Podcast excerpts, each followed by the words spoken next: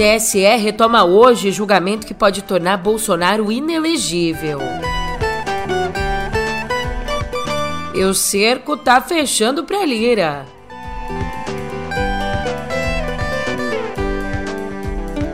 Por fim, no Supremo, Carmen Lúcia determina que Mauro Cid e Lawand compareçam à CPMI do 8 de janeiro.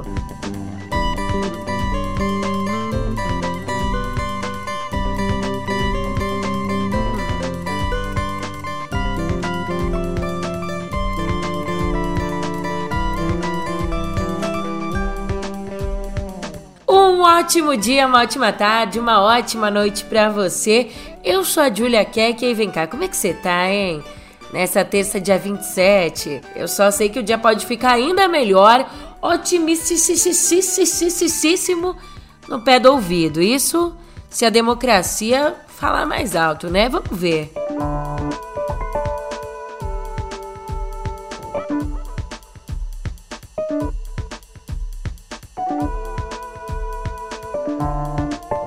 Então, o Bolsonaro acha que não é justo dizer que ele atacou a democracia na reunião com embaixadores que aconteceu lá em julho do ano passado. Aquela reunião na qual levantou dúvidas sem fundamento qualquer, levantou dúvidas sobre as urnas eletrônicas, o sistema eleitoral e também, de praxe para aproveitar, criticou o judiciário. Só que quem decide se ele atacou ou não a democracia é o Tribunal Superior Eleitoral, que às 7 horas da noite de hoje volta a julgar o caso que pode tornar Bolsonaro inelegível por oito anos. Escuta só o que disse o Bolsonaro depois de uma reunião com integrantes do PL na Alesp. que nós não podemos aceitar passivamente no Brasil é que possíveis críticas né, ou sugestões de aperfeiçoamento do sistema eleitoral seja tido como ataque à democracia. Antes disso, no domingo, a Rádio Bandeirantes, ele chamou o julgamento de politiqueiro e disse que, independentemente do resultado, não será o fim do mundo. Para você puxar aí na memória, o Bolsonaro está sendo julgado por uma ação movida pelo PDT. Ela alega que houve abuso de poder político e uso indevido dos meios de comunicação. E aqui a principal prova do processo é em si o vídeo da reunião, que foi transmitida ao vivo, lembra? O julgamento ele já começou, você sabe, mas acabou suspenso na última quinta. E agora, o primeiro a votar será o relator da ação, ministro Benedito Gonçalves. Mais investigação rolando e essa tá arrepiando lá na Câmara. Cada vez mais a Polícia Federal se aproxima do Lira na investigação que apura supostos desvios de dinheiro na compra de kits de robótica. A gente está falando de dinheiro desviado da educação. Aliás, proximidade entre os investigados e um bom trânsito no Ministério da Educação. É isso que a gente viu que ficou explícito com uma visita que juntou ali no órgão do MEC o assessor mais próximo do Lira e o fornecedor do kit de robótica. Eu explico. O Luciano Cavalcante, que era o principal assessor do presidente da Câmara, o Arthur Lira, Cavalcante e Edmundo Catunda, sócio da empresa Megalic, que é fornecedora dos kits de robótica investigados pela Polícia Federal, no dia 3 de fevereiro de 2021, olha o que diz os registros. Às 8 e 11 da manhã, o Cavalcante entrou no prédio do FNDE, responsável pelo pagamento dos kits, o órgão que libera verba. E aí, quatro minutos depois, não deu nem tempo de ir ao banheiro. Quatro minutos depois, foi a vez do Catunda chegar no mesmo lugar. Cavalcante ele só teve no órgão aquela vez. Já o Catunda, que vem de uma família aliada à Lira, carne e unha com Lira, ele fez 29 visitas ao FNDE entre fevereiro de 2021 e março de 2022. Ah, e foi em abril do ano passado mesmo que a Folha revelou que o governo tinha liberado 26 milhões de reais numa velocidade incomum. 26 milhões para sete cidades alagoanas comprarem kits de robótica. Liberou tudo isso para kits, kits de robótica, sendo que o ensino nessas cidades enfrenta problemas estruturais como falta d'água, falta de computador, falta de saneamento. É, esse dinheiro liberado ele saiu das emendas de relator, controladas pelo Lira.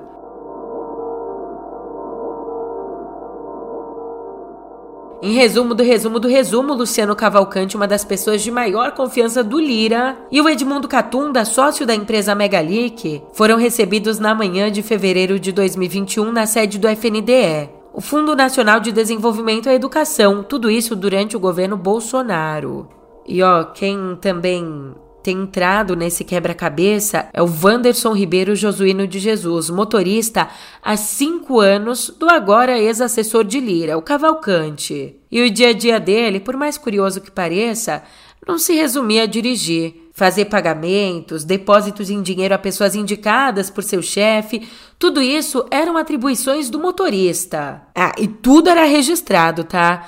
Como ele mesmo contou ao Globo, abre aspas. Tem que pagar aluguel, tem que pagar isso. Eu que pago, sou prestador de serviço. Tem áudio, tem tudo. Anota isso aqui. Então, não tem como dizer que eu fui lá e paguei por minha conta, porque o Cavalcante fala: Isso é Arthur, Arthur. Eu não sei se é o Arthur Lira. Fecha aspas. Mas vem cá, de onde é que vem todo esse dinheiro para tanto pagamento? O motorista disse não saber.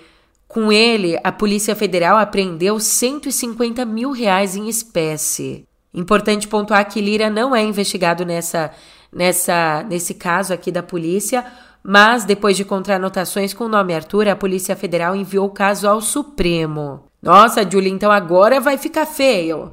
Não sei.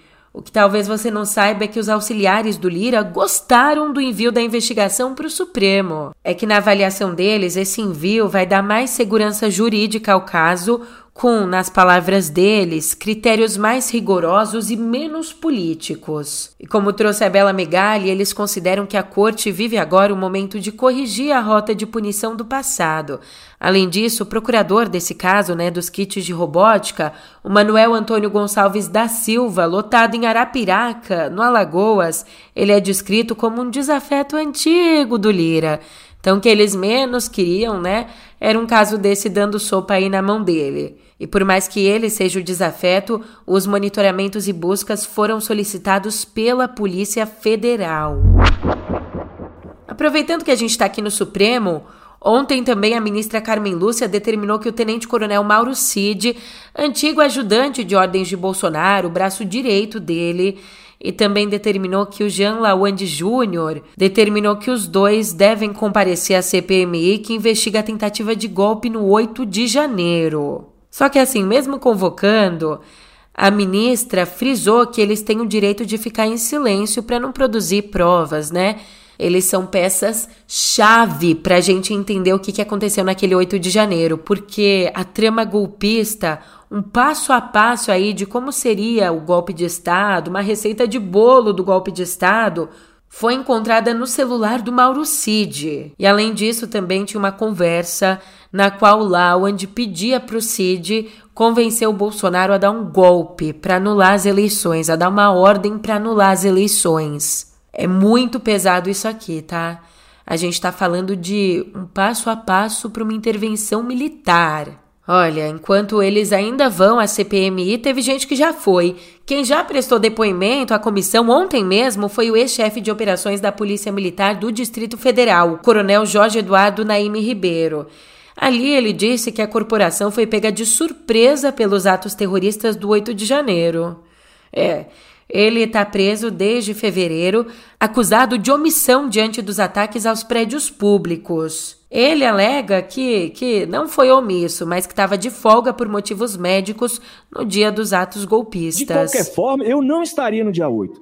Só que aí o meu compromisso com o comandante-geral foi que, não, eu fico até a posse, comando a posse, que é o último grande evento que está previsto, é o último grande evento que está no cronograma, e do terminando o, o, o, as, as ações em relação ao, ao, ao dia ao dia 8 de ao dia 1 de janeiro, eu vou entrar com a minha licença recompensa, depois eu entro com a minha dispensa de ano novo e depois eu entro de férias regulamentares. Positivo? Positivo, e foi isso que eu fiz.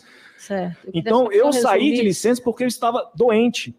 Eu tirei essa semana para fazer exame médico, e isso está nos autos, está comprovado. Eu estava pré-diabético. Eu passei Natal trabalhando, eu passei Ano Novo trabalhando, trabalhei na pós, trabalhei dia 2 atendendo a Rede Globo, 10 para as 6 da manhã, atendi o SBT às 11 horas da manhã e só fui para minha casa. Desde o dia 31, eu só fui para minha casa no dia 2, a meio-dia. Agora, um recado para você, escuta só.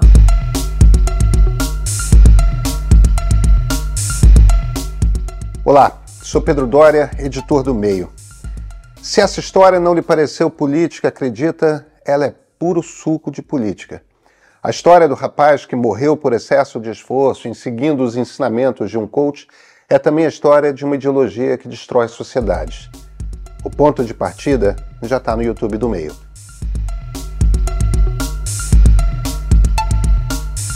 Voltando ao noticiário, a gente sai do país. O clima tá tenso lá fora. Partir para Belarus ou se juntar ao exército russo. Essas foram as duas opções dadas pelo presidente russo Vladimir Putin aos mercenários do grupo Wagner. E ele apresentou essas opções no primeiro discurso que fez desde que a rebelião foi contida. Reiterando o acordo firmado com o líder do grupo, essa mensagem ela foi dirigida àqueles que marcharam rumo a Moscou entre sexta e sábado. Nas palavras do Putin, abre aspas, eles queriam que os russos lutassem entre si. Eles esfregaram as mãos, sonhando em se vingar de seus fracassos na frente e na chamada contra-ofensiva. Tentando ainda projetar união e estabilidade, o russo disse também que a solidariedade civil mostrou que qualquer chantagem e tentativa de organizar um motim interno terminará em derrota. O pronunciamento dele aconteceu horas depois do pronunciamento também do líder do grupo Wagner. Numa mensagem gravada, ele afirmou que o movimento de sábado foi em defesa do Wagner e foi também um protesto não uma rebelião, um protesto contra a obrigatoriedade de contrato com o exército a partir do dia 1 de julho.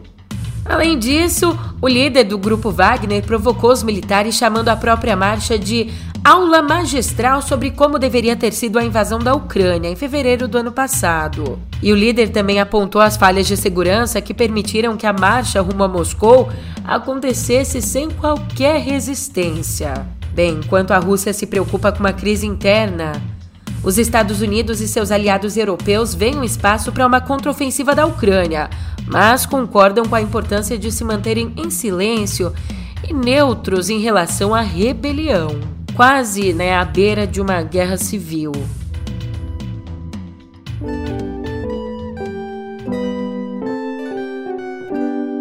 É fato que a inteligência artificial vai transformar as nossas vidas, a vida digital, analógica e até financeira. Só que você quer desvendar um pouco mais desse mundo, descobrindo quais as tendências e inovações trazidas pela inteligência artificial para habilitar o próximo nível do mercado financeiro? Então calma, você fica sabendo tudo isso na palestra do Pedro Doria que acontece hoje às duas e meia da tarde na Febraban Tech 2023. Evento patrocinado pela Embratel. Ficou curioso? Então acompanhe pelo site da Embratel a cobertura completa do evento e a programação do stand, que conta com mais palestras exclusivas. E para acessar o site é moleza, é só clicar no link que eu deixei na descrição do episódio. Voltando ao noticiário, escuta só esse dado. Que cenário preocupante. Dados da PNAD Educação divulgada pelo IBGE, esses dados mostram que mais de 2 milhões e 500 mil crianças entre 0 e 3 anos estão fora da creche porque os pais não conseguem vaga. Na avaliação dos especialistas, essa falta ela não afeta só as mulheres que trabalham fora, mas também impactam diretamente no desenvolvimento educacional infantil, já que essa é uma fase de muito aprendizado, você sabe. É quando a criança aprende a falar, a conviver com outras crianças, enfim. O Plano Nacional de Educação, ele fixa que até o ano que vem, metade das crianças nessa faixa etária devem estar na creche. Só que hoje, essa taxa está em 36%, bem abaixo. Ufa, eu até preciso de um espaço aqui para processar essa notícia.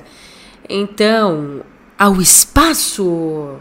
Usando informações do telescópio James Webb, a NASA detectou uma molécula de carbono pela primeira vez no espaço. O material foi localizado num disco protoplanetário formado por gás e poeira ao redor de uma estrela em um sistema na nebulosa de Orion, a 1350 anos-luz de distância da Terra. E como carbono é um componente essencial para o desenvolvimento da vida, a descoberta pode ajudar na pesquisa sobre a existência de vida extraterrestre, ou seja, fora da Terra, né? E lá de cima, vira os olhos para baixo comigo, os satélites da NASA que monitoram os oceanos detectaram um aumento de 9 centímetros na média global das águas nos últimos 30 anos. Um indicativo claro do aquecimento do planeta, considerando aqui, né, que a gente teve esse aumento do nível da água por conta do derretimento das geleiras. Então,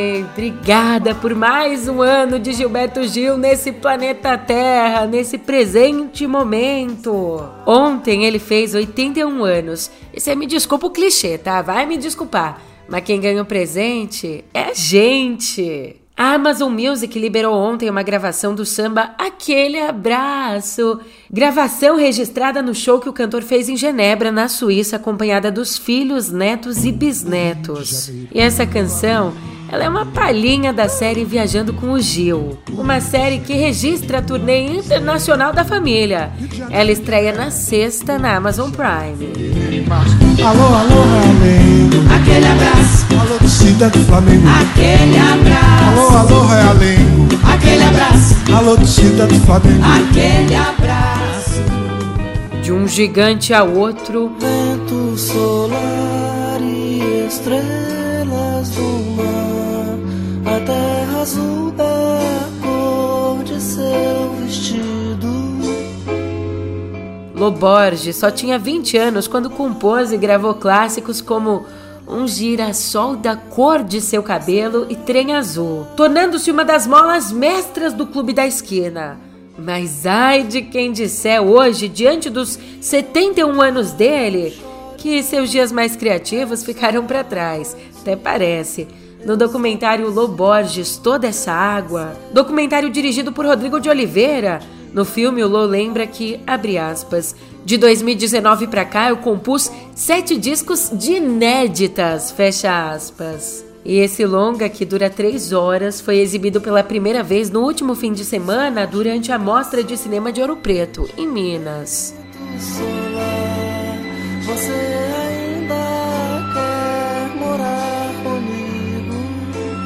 Agora lá fora, esnobada duas vezes pela Academia de Hollywood, Angela Bassett vai finalmente ganhar seu Oscar. Mas ele não vem para coroar uma das grandes atuações dela. É que ontem ela foi anunciada como uma das três pessoas agraciadas com o Oscar honorário por contribuição ao cinema. Os outros dois, né? Eu disse que foram três, portanto, os outros dois são a montadora Carol Littleton e o diretor, roteirista e ator Mel Brooks, o único dos três que já tem um Oscar. Lembrando, ele ganhou o melhor roteiro original em 1969 por Primavera para Hitler.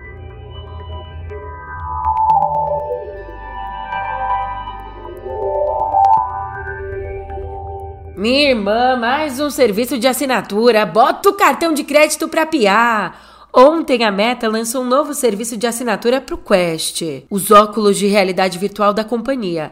E esse serviço, Quest Plus, anunciado pelo Mark Zuckerberg no canal de transmissão dele no Instagram, o serviço vai oferecer dois jogos por mês aos assinantes e tudo isso pelo plano mensal de R$ 7,99, em dólares, tá? O que dá mais ou menos 38 reais. Atualmente disponível para o MetaQuest 2 e para o Pro, o serviço também vai poder ser adquirido para o Quest 3. Os novos óculos de realidade virtual da Meta, que serão lançados ainda nesse ano. Só que o serviço Quest Plus ainda não está disponível aqui no Brasil.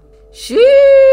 E a Alphabet, a controladora do Google, vai testar mais uma alternativa de expansão de seus serviços de internet para áreas remotas, depois do fracasso com os balões estratosféricos. É que já desde 2016 a empresa vem desenvolvendo o projeto Taara, que permite acesso à banda larga em regiões rurais usando laser Essa tecnologia, como é que ela funciona? Ela consiste numa máquina que tem um tamanho parecido com de semáforos e, e aí essa máquina irradia feixes de luz para transportar dados. O projeto, por enquanto, está sendo implementado na Índia em parceria com a empresa de telecomunicações Airtel.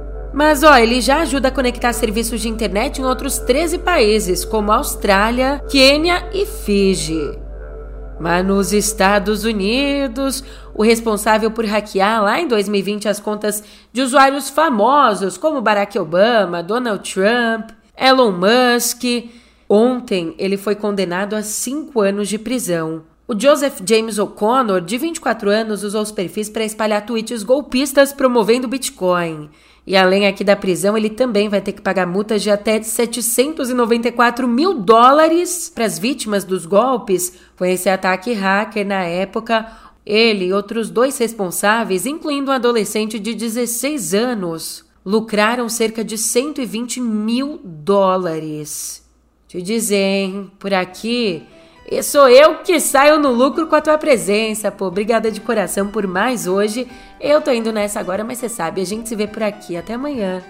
Te espero, hein?